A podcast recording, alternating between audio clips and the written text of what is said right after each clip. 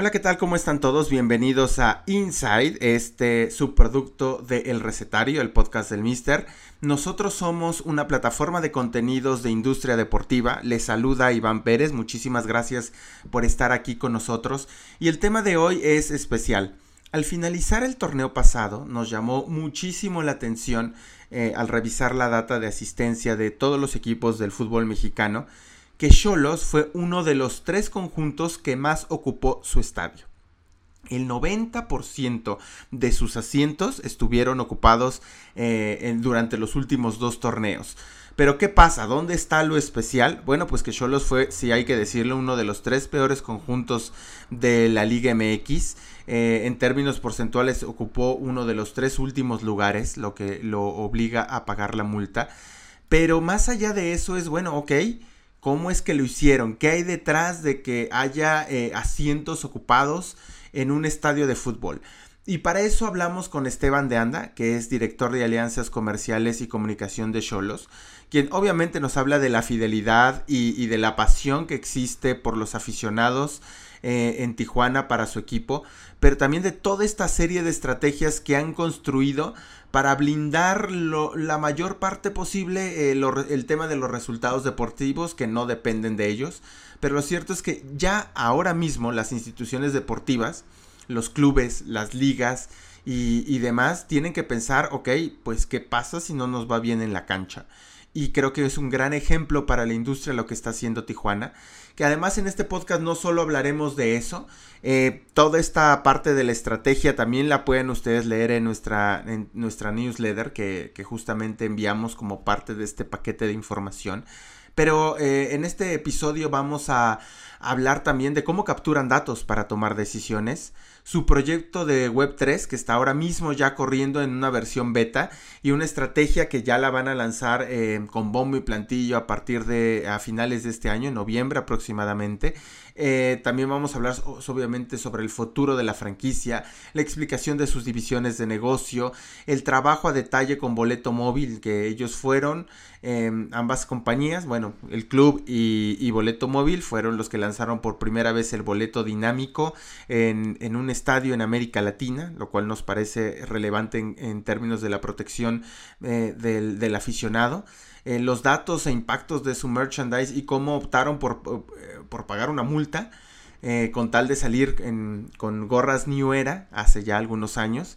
Y esa multa que pagaron, porque obviamente la Liga MX tiene un protocolo, bueno, pues les ayudó a triplicar, fue un golpe de marketing importante, les ayudó a triplicar la venta de estas, de estas gorras y fue un boom para New Era y a partir de ahí empezaron a, la, compañía de gorras pues a, a posicionarse en el fútbol mexicano. Además del caso de su playera de Star Wars, que fue una de las más vendidas para, para Charlie y demás. Y, bueno, vamos a estar platicando de todo esto. Muchísimas gracias por acompañarnos. Eh, los invito a que se suscriban a nuestra newsletter. Nos pueden buscar en elmister.substack.com. Ahí estamos. Muchísimas gracias y comenzamos.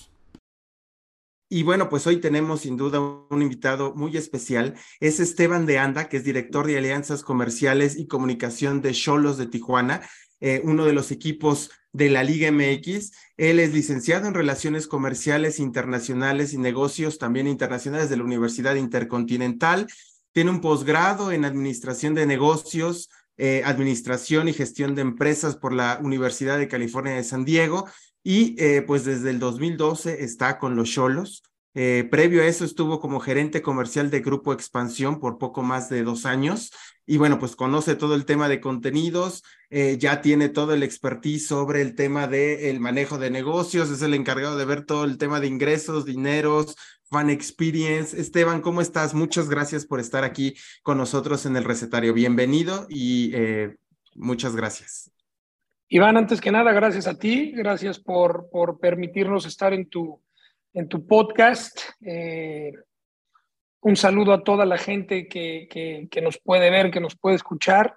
Y para nosotros es un privilegio también tratar de expresar y extender un poquito lo que sucede de este lado de, del país, eh, que, bueno, pues de repente estamos más lejos de las demás ciudades y eso, eso nos convierte un poquito más de, de, de complicado hacer hacer ver todo lo que hacemos por acá.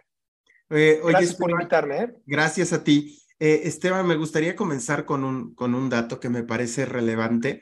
estábamos haciendo nosotros en, en, uno de los envíos del Mister sobre el tema de la ocupación de los estadios, de la asistencia en los estadios en la Liga MX. Y em, me sorprendió el, el, tema de, bueno, pues no, tampoco es novedad que el, que el equipo no ha andado, ¿no? En términos deportivos, pero fue uno de los tres clubes que mayor porcentaje de ocupación tiene en su estadio. Y me puse a ver, ahora sí que echar eh, eh, mano del archivo para ver cómo ha sido y es una tendencia que se ha mantenido, ¿no? Eh, sobre todo quizá en este, en, en este en este año futbolístico que no fue quizá del todo bueno a nivel deportivo, la gente no dejó de ir al estadio. Y eso eh, platicamos un poquito antes de empezar a grabar, tiene que ver sí con lo que está haciendo, por supuesto, el club y también con la gente y la fidelidad que le tiene al club. Cuéntame un poco cómo ves esto, este, este dato que te comparto, qué fenómeno hay en Tijuana, qué fenómeno hay dentro eh, como cultura corporativa de Cholos que ha logrado que la gente no deje de ir y está ahí. Ahora sí que, como dicen, en las buenas es súper fácil, eh, en las malas están ahí. Sí, eh, qué bueno que podemos empezar con este punto, eh, esta charla. Mira, antes que nada, yo sí te quiero, te quiero dejar bien claro que el aficionado en Tijuana es, es un alto consumidor del deporte. Es una zona en donde existe el fútbol, en donde existe el béisbol, en donde existe el básquetbol. Eh, y, bueno, el fútbol americano que también eh, lo juegan aquí en el Estadio Caliente, que es el equipo de Galgos. Es, un, es, un, es una ciudad muy única, muy sui generis, porque con esta cercanía que se tiene con Estados Unidos hay mucha familiaridad con, con, con el deporte. Entonces, eh, primero, pues es una, es una ciudad que, que, que, veía mucho el básquetbol, que veía mucho el, el, el béisbol, y de repente cuando entra un equipo de fútbol se ve que estaban ávidos de, de, sentirse representados en el fútbol, soccer, en el deporte eh, pues más importante quizá a nivel nacional. Y, y, cuando el equipo se, se instala, este equipo ya, eh, después de muchos intentos con otros equipos, este equipo que, que se siente eh, parte ya desde el inicio y que atrás del equipo había un, pues un empresario serio que venía para quedarse, yo creo que también desde ahí el aficionado en Tijuana se sintió parte de, ¿no? Recordemos también, eh, pues en aquellas épocas Tijuana era una ciudad un poquito complicada por, por, por algunos temas de seguridad. Y bueno, pues a partir de ahí eh, el, equipo, el equipo fue recibido con los brazos abiertos. Eso ha hecho que la realidad es que el aficionado sea muy leal con nosotros, sea un, un aficionado comprometido, y, pues nosotros trabajamos torneo a torneo para poderle ofrecer valores agregados a, estos aficionados por medio del, abono, por medio de, eh, de, la construcción del estadio con un mayor número de boletos. Y a su vez también nosotros tenemos que tener una oferta de valor importante para, para, para, para todo aficionado que quiera llegar al estadio. ¿no? Entonces, eh, partiendo de ahí, sí hacemos nosotros trabajos importantes de tú a tú, contactos eh, por teléfono, por medio de comunidades digitales, los invitamos al estadio previo a, la venta del Cholopaz. Eh, tenemos mucho contacto con estos aficionados, tenemos mucho contacto con estas bases de datos importantes para nosotros y tratamos de darle un trato muy personalizado a todos ellos. Entonces, eso ha hecho que, pues aproximadamente en promedio, los últimos seis años nosotros hemos tenido por arriba del 91% de los abonos vendidos.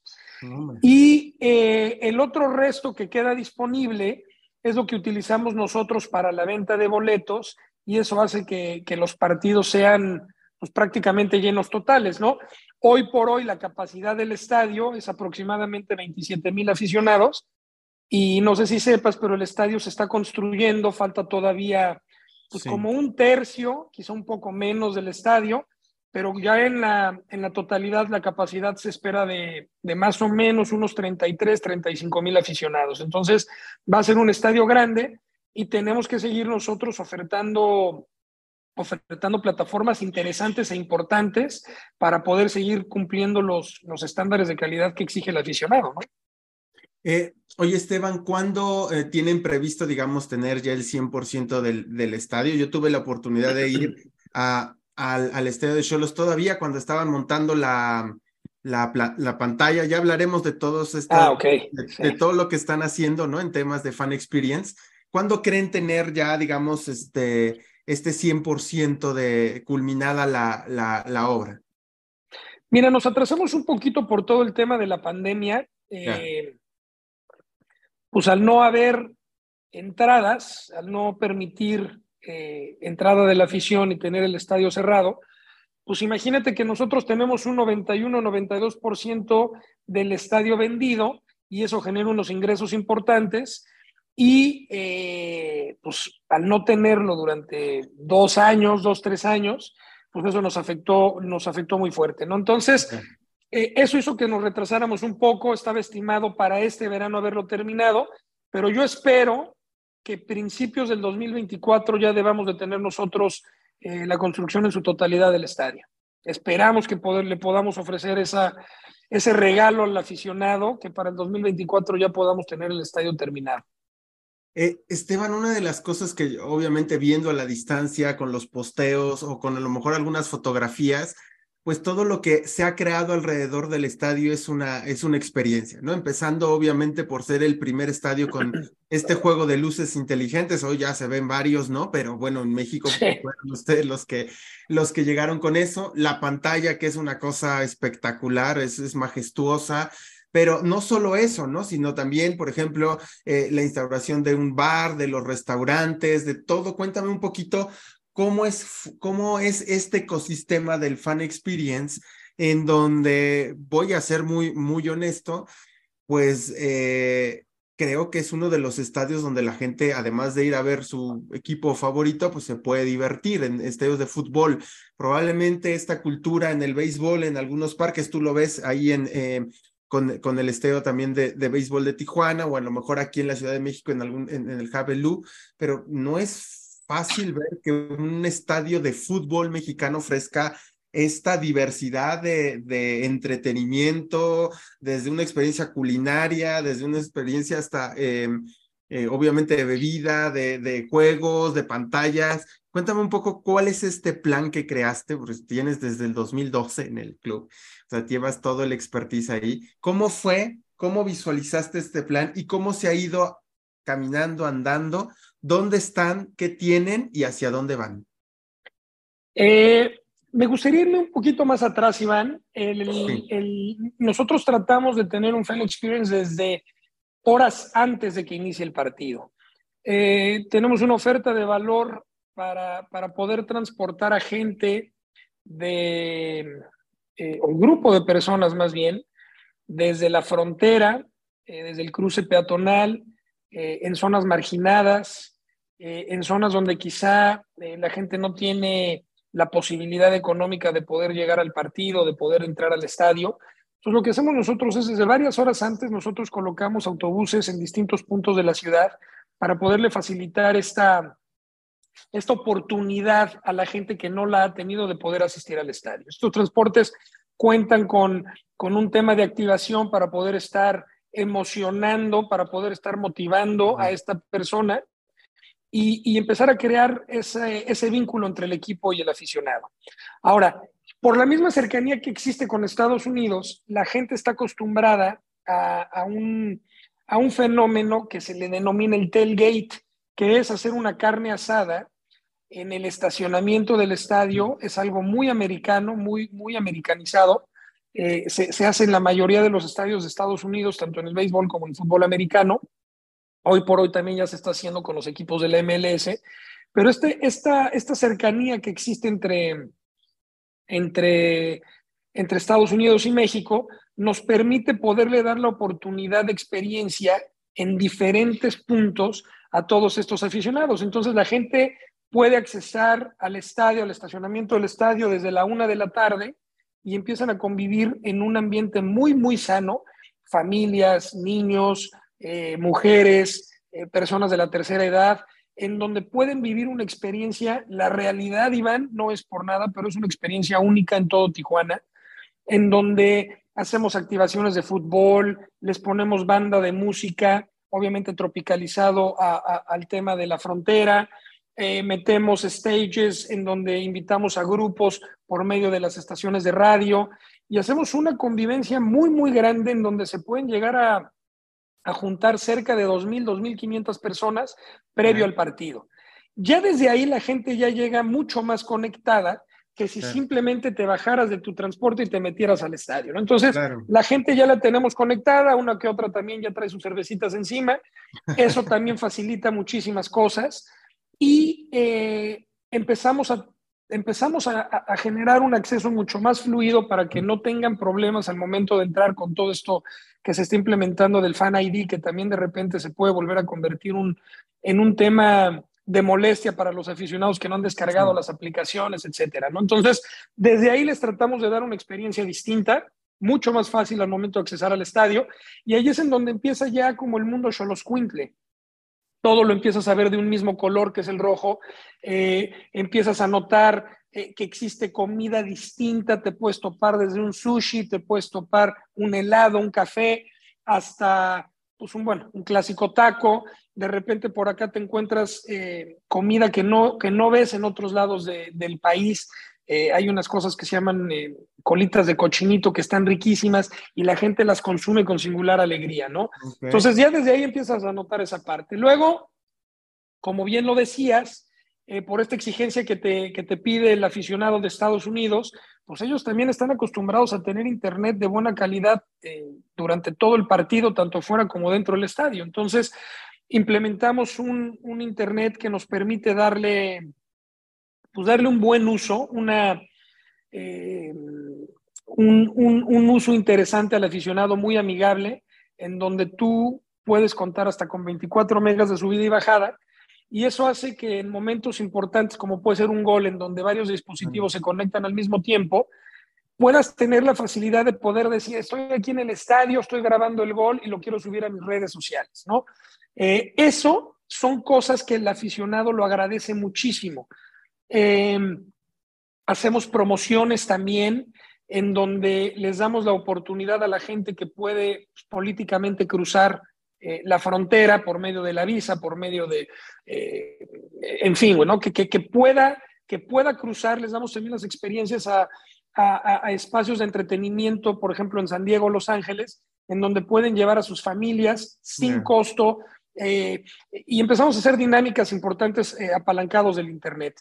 Luego viene la parte de las luces inteligentes que también eh, comentabas hace rato, que acompañados con buena música empiezan a pues involucrarte eh, eh, como aficionado y lo hemos notado que eso también empieza a hacer que, la gente te consuma más, ¿no? Te consuma más bebidas, te consuma más comida, te consuma más cosas.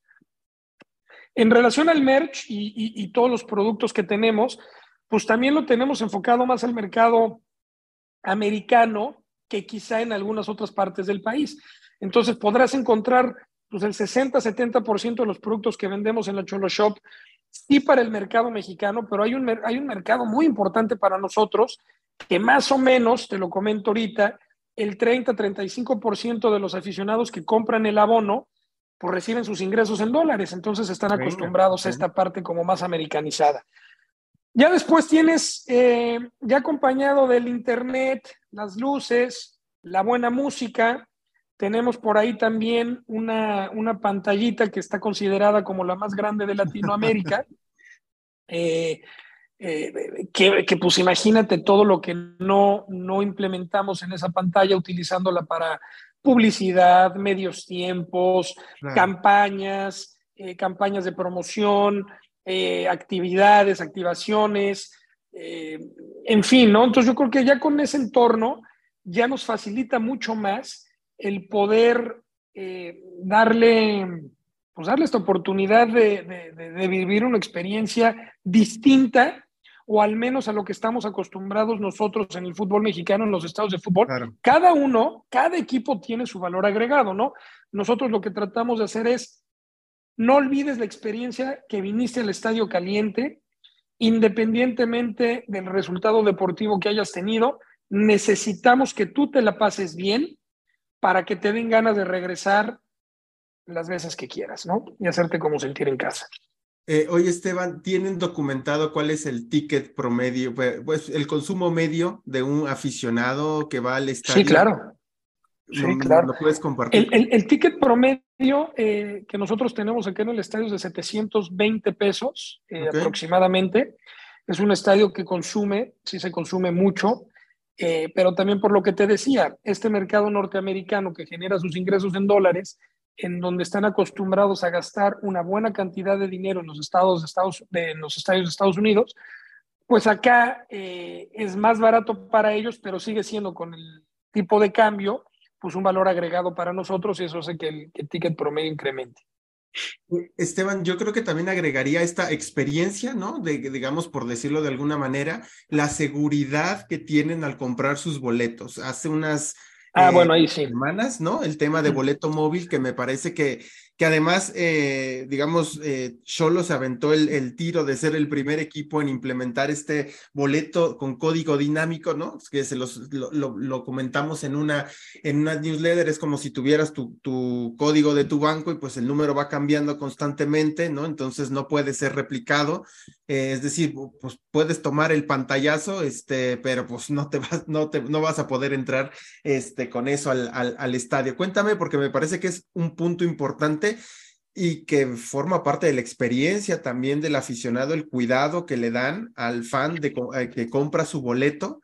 Eh, ¿Cómo es esta sociedad? ¿Cómo se dio? Cuéntame un poquito cómo lo ha recibido las personas. Digo, entiendo que, que en la frontera, al estar más digitalizado, más cerca de Estados Unidos, me imagino que es buena recepción. Cuéntame un poquito la historia de este, de este gran proyecto que puede eliminar, controlar no sé si erradicar lo veo complicado porque hay muchos procesos, pero sí el tema de, la, de una reventa este, indiscriminada.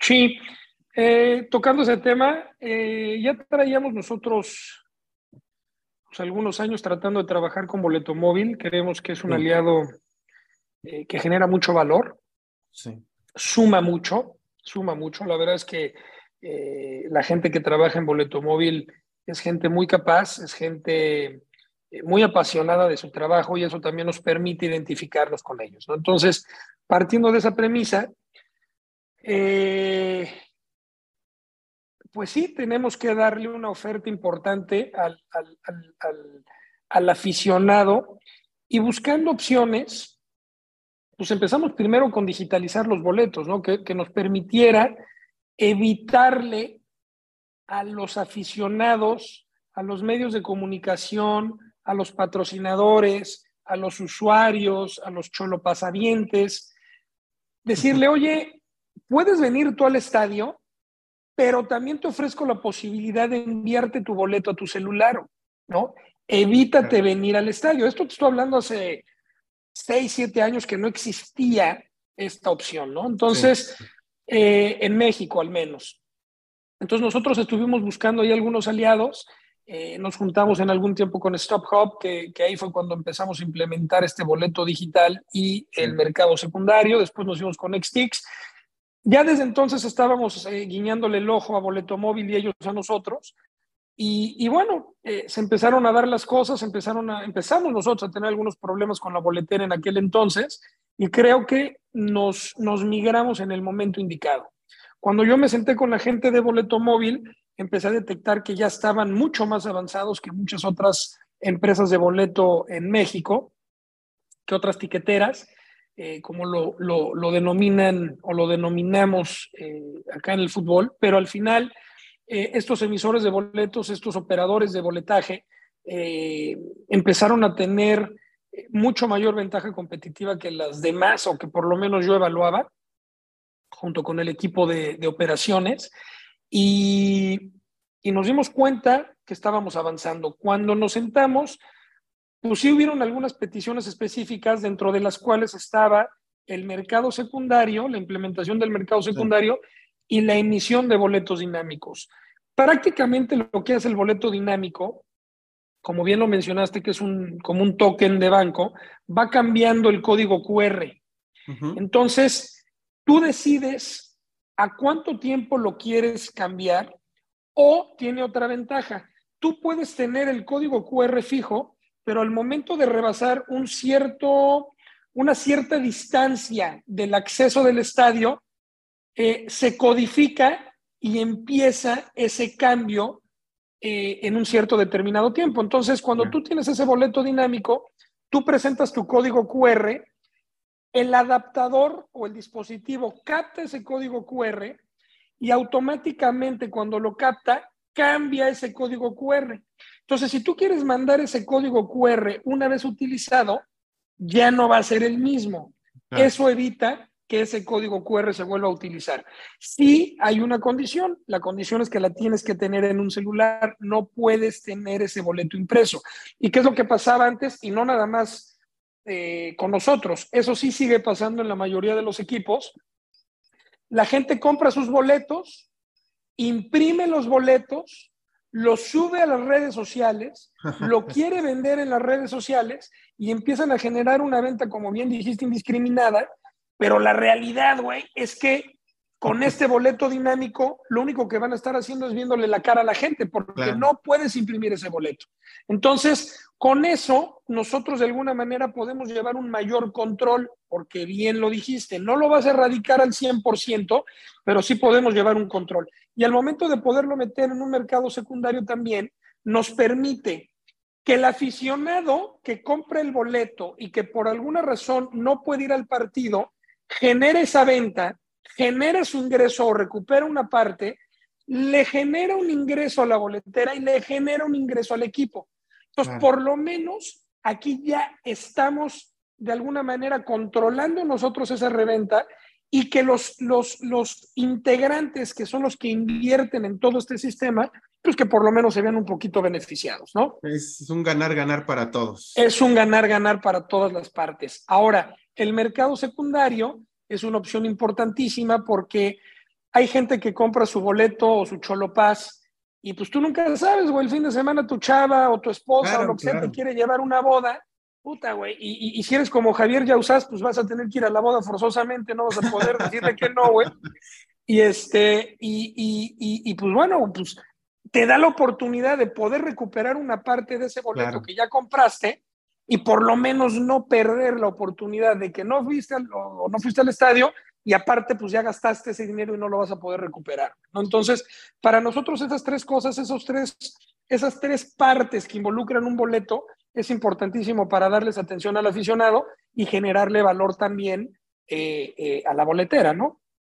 Eh, ya hablabas un poco, continuando con el tema del, del, estadio, me parece importante porque ya desde hace años eh, Cholos, digamos, ocupa la mayor, el mayor tiempo posible su estadio, ¿no? Vimos que eh, ha tenido conciertos, ¿no? Ha tenido dos triple manías, es decir, no solo es como un espacio donde van, juegan fútbol, ¿no? veía en su página web que tienen ya eh, el bar, el restaurante también que abre ciertos días a ciertos horarios, es decir, ocupar el, el espacio, ¿no? No como hace, pues hace 10 años, ¿no? Que decía, pues ya nomás se abre cada 15 días y, y pues ya hay que llegar a barrer dos días antes, pero aquí hay que barrer diario, ¿no? Porque es, lo, lo, lo ocupan constantemente, ¿no? Sigue siendo como un activo que se está moviendo y generando de tanto en tanto con eventos, con los restaurantes. Ya tú me dirás cómo, cómo funciona esa estrategia que han, que han diseñado también para darle vida, entre comillas, al estadio lo, lo, la mayor veces posible.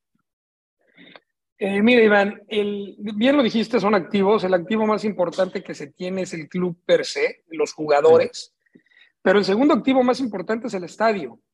Un estadio eh, tiene que ser mucho más versátil de lo que era hace 20, 30, 40 años.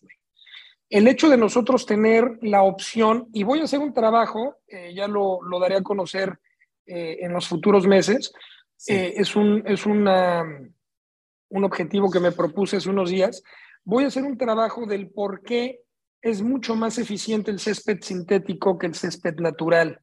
Hoy por hoy, la, la, las necesidades a nivel mundial en el deporte y de los venues ha cambiado, güey. Total. El, el, modelo de negocio, el modelo de negocio como tal, ya no es lo mismo, güey. Al momento de tú tener un activo tan importante como lo es un estadio y tan caro como es un estadio, tienes que explotarlo la mayor vez posible. Y la única manera de explotar un estadio es darle eventos y vida para que la gente pueda asistir y consumir lo que está sucediendo en el estadio. Entonces, aprovechando que tenemos césped sintético y que nos da la facilidad de poderlo utilizar varias veces en distintos ámbitos, eso nos da un valor agregado y es una competencia, esa es una realidad, es una competencia porque no es lo mismo tener un césped natural, que es lo que le pasó a Lacron la vez pasada con la pelea del Canelo, a tener un césped sintético que lo único que vas a hacer es quitar y poner un portaflor. Entonces, partiendo de ahí, pues darle vida al estadio es, aprovechando estas ventajas competitivas, es llevar conciertos, llevar eventos, llevar convenciones, llevar fútbol, en fin, güey, ¿no? Y eso es lo que hace que tengamos también nosotros un modelo de negocio mucho más exitoso que un estadio en donde solo se utiliza para el fútbol, ¿no? Entonces, bueno, partiendo de ahí, eh, efectivamente estamos teniendo afortunadamente cada año un mayor número de conciertos eh, y conciertos importantes, ¿eh? conciertos en donde se pueden presentar grupos de, de, Norteamérica, se han presentado grupos europeos, se han presentado grupos sudamericanos, obviamente, obviamente se han eh, presentado cantantes y grupos mexicanos muy, muy exitosos.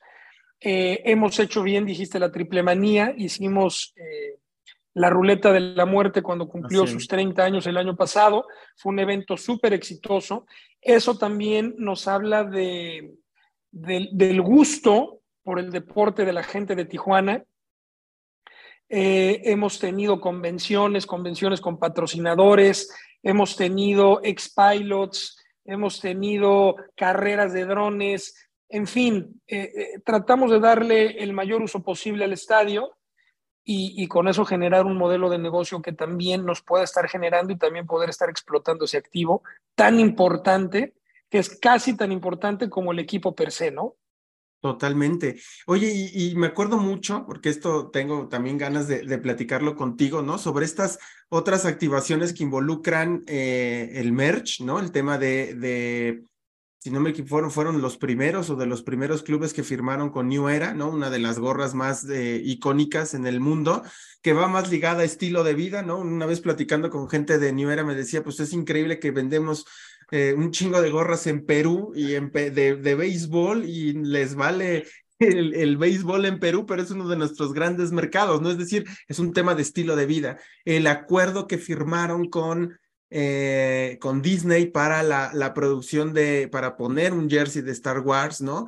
Junto con su, con su marca de ropa. Cuéntame un poquito sobre esto y eh, pues lo que nos puedas eh, decir sobre qué viene a futuro sobre este tipo de alianzas, porque si hay algo que está claro es el estilo de el concepto estilo de vida en una propiedad deportiva se ha vuelto muy, muy relevante. Por ejemplo, el caso de, seguramente lo conoces y conoces más que yo en, en muchos sentidos, el tema de Venecia FC, ¿no? Que también ha construido todo un tema alrededor de un estilo de vida más que de un club, ¿no? Cuéntame un poquito cuáles son los planes, un poquito cómo se dan estas alianzas y, y si vamos a poder seguir viendo en Cholos este tipo de, de acuerdos en, en corto mediano plazo. Eh, ahorita, si quieres, empecemos con el, con el tema de Nuera. Sí. Y sí estuvo medio cabrón esa vez porque eh, detectamos que el consumo de gorras en Tijuana es altísimo, güey. Altísimo. Después de Sinaloa, después de Culiacán, es la ciudad que mayor eh, número de gorras consume per cápita, güey. Ah, partiendo de ahí, nos dimos a la tarea de ir a buscar a la gente de New Era. Ok. Eh, aprovechando que New Era empezaba sus pininos en México, de hecho nos fuimos a sentar allá con David Pérez en su momento, eh, a quien le mando un saludo ahí si nos, si nos escucha por ahí.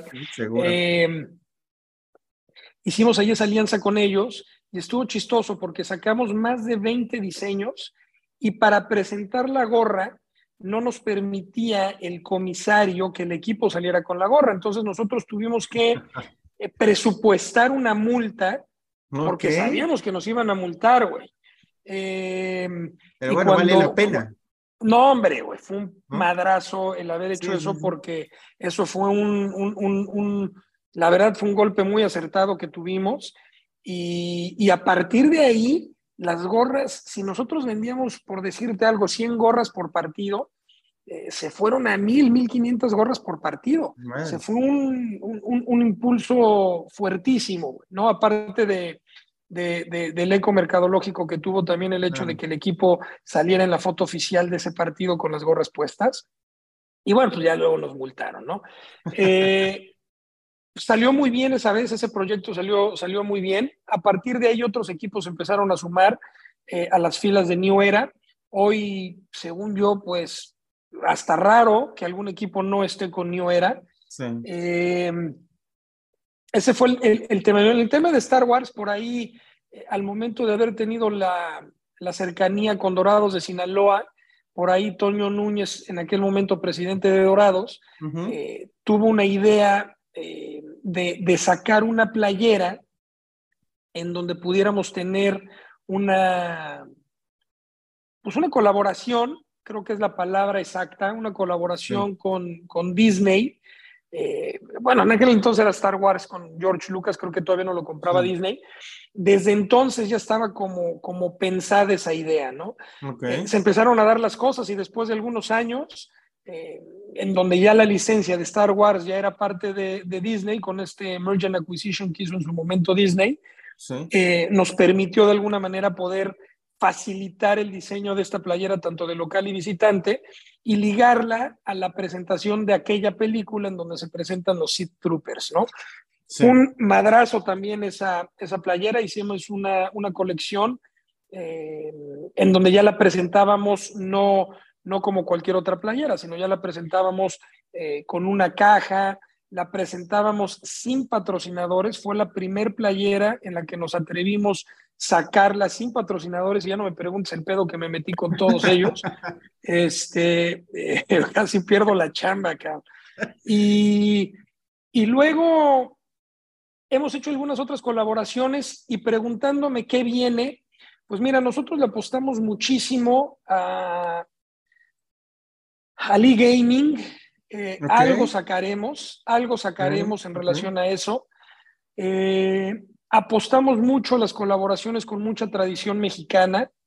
Entonces, seguro, seguro vas a seguir viendo este tipo de colaboraciones en los siguientes años, en los futuros años, y siempre de la mano de tratar de ser diferentes, pero con un sello eh, que nos distinga como, como, como ese equipo que se atreve a hacer ciertas cosas, sabiendo de antemano que, que pues hay un riesgo, ¿no? En cada decisión que se puede llegar a tomar hay un riesgo, eh, tanto en lo social como en lo económico, ¿no? Oye, Esteban, eh, hablabas en tus primeras respuestas y es algo que, que, que, me llamó mucho la atención, los datos, ¿no? Los datos que tienen, la captación de datos que hoy en día pues la verdad es que fue un papel fundamental para una institución deportiva, para negociar, para vender, para absolutamente todo. Cuéntame un poquito lo que me puedas compartir sobre cómo es la captación de datos del club, de qué manera lo hacen, eh, un poco sobre su, su base de datos, cuántos son, lo que me puedas compartir al respecto, la importancia que tienen los datos para el club. Eh, pues la data es importantísima, güey. O sea, suena muy trillado, pero pues las decisiones sí las debes de tomar, pues de alguna manera lo más cubierto posible, ¿no? Yo siempre he creído, eh, por eso yo no me considero mercadólogo, pero, pero yo siempre he creído que los números, em, si, los, si, los, si los llevas al ámbito mercadológico, creo que se pueden convertir en números muy subjetivos. Güey.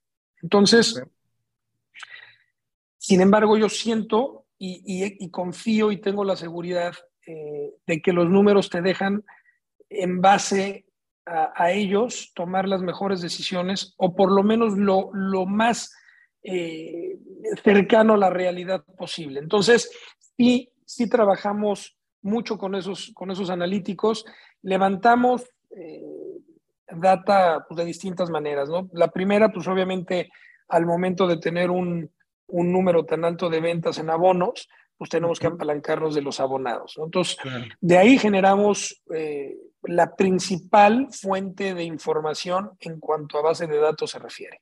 Luego, los boletos. Cada, cada boleto que se vende, nosotros generamos información y lo vamos metiendo a nuestra base de datos de abonados y boletos, ¿no?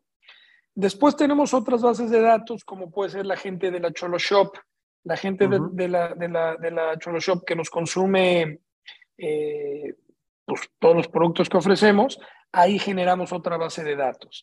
Generamos base de datos en la calle, haciendo levantamientos y encuestas en diferentes partes de la ciudad, en diferentes partes del estado. Nos vamos a Tecate, nos vamos a, a Mexicali, nos vamos a San Diego, nos vamos a Los Ángeles y ahí empezamos a levantar mucha información. Otras bases de datos las cruzamos con nuestros asociados o con nuestros socios estratégicos y patrocinadores. Y entonces, con toda esta información, tratamos de dividirla. Entonces, eh, si tenemos una oferta específica, la mandamos a X o Y eh, base de datos. Si vamos a lanzar algo muy general, aprovechamos todo, todo, la información que tenemos en cuanto a bases de datos se refiere. Y a partir de ahí, obviamente, y, y, hay veces, no me gusta generalizar, pero casi te podría decir que es muy difícil que te salgan las cosas como las pensaste con toda la exactitud. Pero por lo menos en, nuestro caso, eh, tratamos de mitigar los errores lo más posible y tratar de, de, ya sea una promoción, una campaña, ya sea un producto, eh, tratar de de lograr el mayor éxito posible en cuanto, en cuanto a la posibilidad de los números y de, y de la información que tenemos nos da eh, esa peculiaridad para poder, para poder tratar de aprovecharlo y capitalizarlo lo mayor posible y tratar de tener los menos errores posibles. Entonces, sí trabajamos continuamente con información para presentaciones, para tomas de decisión, para lanzamientos, para decidir un producto, para decidir una concesión de alimentos, en fin, ¿no? Eh, oye, Esteban, también vi que entraron ya al tema de la Web 3 con los NFTs. Eh, me di cuenta justo hace unas horas, ¿no? Que ya tenían ahí todo un ecosistema, están trabajando con alguien. Cuéntame un poco por qué la decisión de entrar a la, a la Web 3, ¿no? A partir de estos NFTs este, estos beneficios que ofrecen. Cuéntame un poquito sobre este, este proyecto y qué esperan, porque siento que en América Latina todavía el entrar a Web3 es así, hay mucha resistencia, ¿no? O sea, o hay muchas fricciones en términos, no porque no se quiera, sino obviamente desde el acceso tecnológico, pero si hay un sitio, insisto, ya tú lo dijiste, donde se puede tener o mayor experiencia en ese punto es justamente la frontera Tijuana, que está muy cerca de Estados Unidos y allá el tema de NFTs, bueno, está mucho más desarrollado. Cuéntame de este proyecto que me parece bastante interesante. Eh, estamos ahorita asociados, bueno, más bien aliados eh, con una empresa muy importante eh, en Estados Unidos de NFTs eh, la idea es empezar a desarrollarlos de la manera más segura posible, porque han habido muchos lanzamientos y muchos proyectos que se quedan eh, desde el arranque porque no se estructuran de la, de la, de la manera correcta. ¿no? Entonces, para poder llegar a los pasos en los que están en Estados Unidos o en Europa, sí hay un camino largo. Ahora, lo que nosotros estamos aprovechando o estamos apalancando es esta empresa que está en Estados Unidos y nos va a empezar a producir estos NFTs. Nosotros, en conjunto con ellos, los estamos lanzando desde el torneo pasado, llamémoslo como un tipo de soft launch en donde todavía no los presentamos porque tampoco tenemos la seguridad de cómo lo va a aceptar el aficionado y hasta cuánto está dispuesto a pagar por cada NFT. Entonces, lo que hicimos nosotros fue lanzar una pequeña prueba a un costo mucho más accesible de lo que está en algunos otros equipos. Resultó, eh, pues la verdad es que rebasó nuestras expectativas. Y ahorita lo que vamos a empezar a hacer ya es estructurar bien el proyecto para poderlo lanzar de manera correcta y eh, esperando poderlo hacer ya con el lanzamiento del, del, jersey alterno, que sería en noviembre. Ahora, ¿qué te ofrecen estos NFTs o qué acceso te dan estos NFTs? Pues me imagino que ya la gente que te escucha, que te ve, eh, lo debe de saber. Aquí se le trata de dar un valor agregado a todo este aficionado que consume estos NFTs, que compra estos NFTs y darle ciertos aspectos de experiencia que únicamente ellos pueden tener.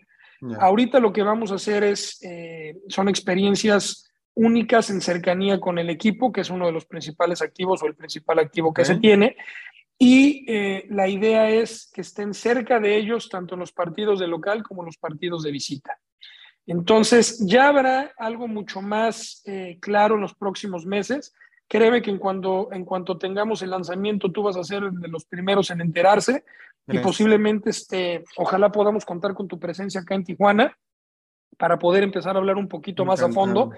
pero ya empezamos nosotros a generar eh, pues un ingreso importante en la parte de NFTs. Oye, Esteban, últimas dos preguntas. Eh, una de ellas es, em, hoy en día, digamos, si hacemos una, una gráfica de pastel, ¿cómo está dividido un poco los ingresos en porcentaje de Cholos? ¿Cómo es el, el, modelo de negocio? Y eh, si nos puedes compartir todo este, toda esta implementación de Fan Experience, el, proyecto de, terminar de construir el estadio, ¿cuánto más o menos es la inversión? ¿Qué nos puedes compartir al respecto? Mira, los ingresos eh, en el modelo de negocio que nosotros tenemos, básicamente está dividido entre derechos de transmisión. Ok. Eh, Cholopaz, que es el abono, se vende dos veces al año. Patrocinios y eh, parte también, pues la venta de jugadores, ¿no? La compra y venta de jugadores. Ahora, ¿cuánto nos falta para terminar el estadio? Eh, te decía antes de, entrar al podcast, nosotros debimos de haber terminado el estadio ya, pero con todo el tema de pandemia, pues se complicaron las cosas. Al, nosotros tener un, un, porcentaje tan alto de venta de cholopaz o de abonos, pues sí nos pegó muchísimo al tenerlo en puerta cerrada. Entonces, eso hizo que se nos atrasaran los tiempos, pero esperamos nosotros que el año que entra ya debamos de tenerle esta, este regalo a toda nuestra afición tijuanense para que puedan ya vivir la experiencia completa de tener su estadio completo en su totalidad. Y, nos surge, créeme que nosotros somos los principales interesados en ya terminar esto. Eh, por último, Esteban, eh, entendiendo que eh, el fútbol, digamos, en México, o en sí, pues se, ha puesto como una meta, ¿no? No, no establecido, no escrita el 2026 por la Copa del Mundo, ¿no? Como si fuera un, roadmap. ¿Cómo ve estar Cholos en ese punto? O sea, ¿a dónde quiere estar? ¿Cuál es, hacia dónde quiere invertir para experiencias o, eh, no sé, e-commerce, este, meterse más a Web3? Cuéntame un poquito cómo ves tú en tu planeación a Cholos de aquí al 2026? ¿Cómo va a ser el club? ¿Cómo te lo imaginas? ¿Qué va a haber? ¿Va a haber nuevos negocios? Cuéntame un poquito cómo, cómo ves a, la institución hacia allá. Em, pues mira, en el tema del Mundial primero, yo creo que Tijuana tendría que haber sido una sede elegida para poder llevar un partido de, de, fútbol en, en, el tema del Mundial. Entendemos y damos por hecho que Guadalajara, Monterrey y Ciudad de México, al ser las ciudades con la, con la mayor población y quizá la mayor infraestructura, se toma la decisión de hacerlo en esas tres sedes, ¿no? Sin embargo, sin embargo, eh, Tijuana tiene la infraestructura para poderlo llevar a cabo. No tenemos terminado el estadio, pero para el 2025 te aseguro que el estadio ya va a estar terminado. Pero lo, la ventaja que tiene Tijuana ante todas las demás ciudades, que al estar lejos de Tijuana, eh, no, no nos percatamos de eso. Yo vengo de la Ciudad de México, pero hasta que no estás acá te percatas de muchas otras cosas que sí, sí marcan diferencia con el resto del país.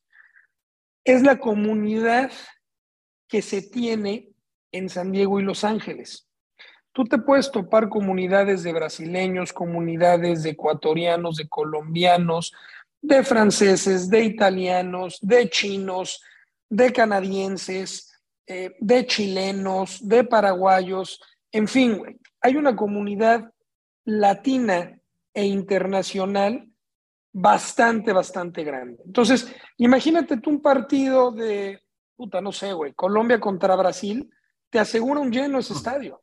No, tú te imaginas un partido de, llamémosle por ahí, Italia, que hay una comunidad muy, muy grande en San Diego de italianos, un Italia contra otro equipo sudamericano, te garantizo lleno total, güey.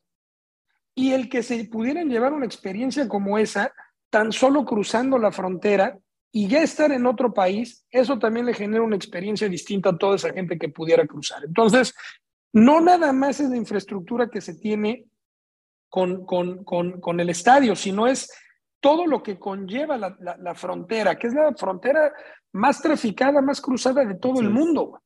Son cerca de 250 mil personas que cruzan diariamente.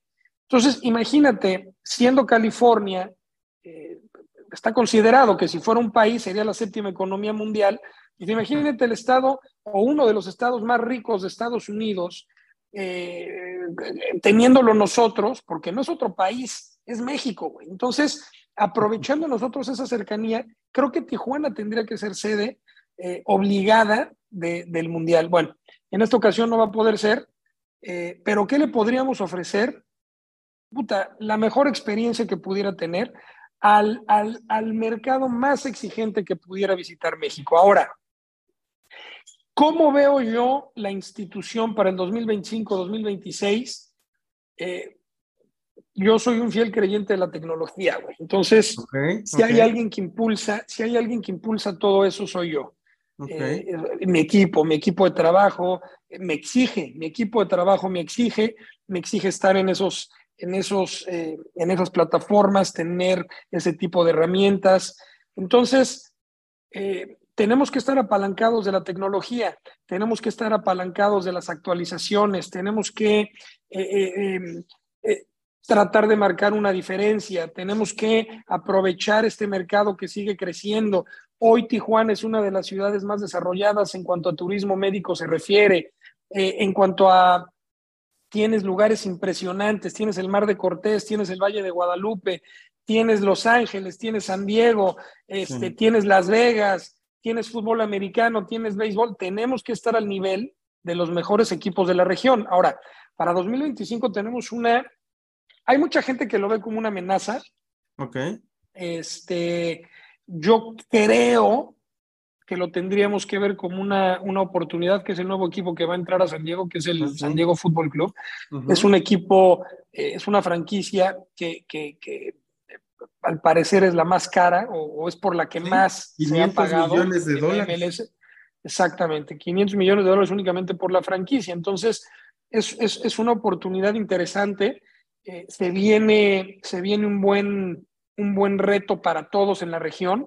Y es una oferta de valor importantísima que la tenemos que aprovechar, Entonces, ¿cómo me veo? Me veo a ese nivel, me veo eh, ofreciendo, ¿cómo nos vemos, perdón? ¿Cómo nos vemos, güey? Así nos vemos. Nos vemos ofreciendo eh, lo mejor en cuanto a experiencia se refiere, apalancados de una buena tecnología, tenemos que ser una ciudad segura, estamos trabajando de la mano con algunas secretarías para, para poder asegurarle eh, el bienestar a la gente que nos visita. Somos un estadio familiar, tenemos que seguir promoviendo los valores familiares, tenemos que hacer eh, que los niños vayan, que los niños se la pasen bien.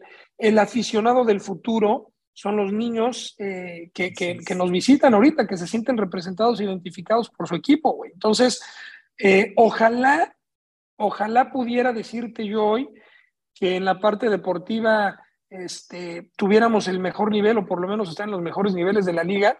Tenemos que buscarle, tenemos que apuntarle para allá. Eh, y, cruzados con los brazos no nos vamos a quedar, güey. Entonces, definitivamente tenemos que tener mucha proactividad en los próximos años. Se vienen cosas interesantes, se vienen cosas buenas, se viene el fútbol, se viene la League's Cup, eh, al parecer, por ahí vamos a poder entrar otra vez los equipos de la, de la CONCACAF a la CONMEBOL por medio de la Sudamericana, la Libertadores. Eh, creo yo eh, que tenemos que globalizar también el fútbol mexicano, tenemos que seguir promoviendo los, los partidos contra los equipos de la MLS, eh, contra los equipos de Sudamérica, tenemos que todos juntos, de, como liga, como federación, creo que tenemos que subir ese nivel, ya nos toca subir ese nivel, ya nos toca dar ese, ese siguiente paso y, nosotros tenemos que estar allá arriba, güey. Tenemos que estar allá arriba independientemente de lo que esté sucediendo eh, tanto en la parte deportiva como, como, como con los otros equipos, ¿no? Esteban de Anda, director de Alianzas Comerciales y Comunicación de Cholos, muchas gracias por estar aquí con nosotros en el recetario, en esta plática exquisita. Te agradezco muchísimo tu, tu tiempo y el espacio y la apertura para contarme todo lo que están haciendo en el, en el club. Muchas gracias, Esteban. Te agradezco a ti, Iván. Eh, gracias por tu tiempo. Un saludo a todos y, y ojalá esto se repita. Eh, ya cuando hayan más cosas que contar, seguramente por ahí nos vamos a ver. Te agradezco mucho, muchas felicidades por tu podcast. Muchísimas gracias. Y bueno, pues nos despedimos de este episodio del recetario. Hasta la próxima. Hasta luego.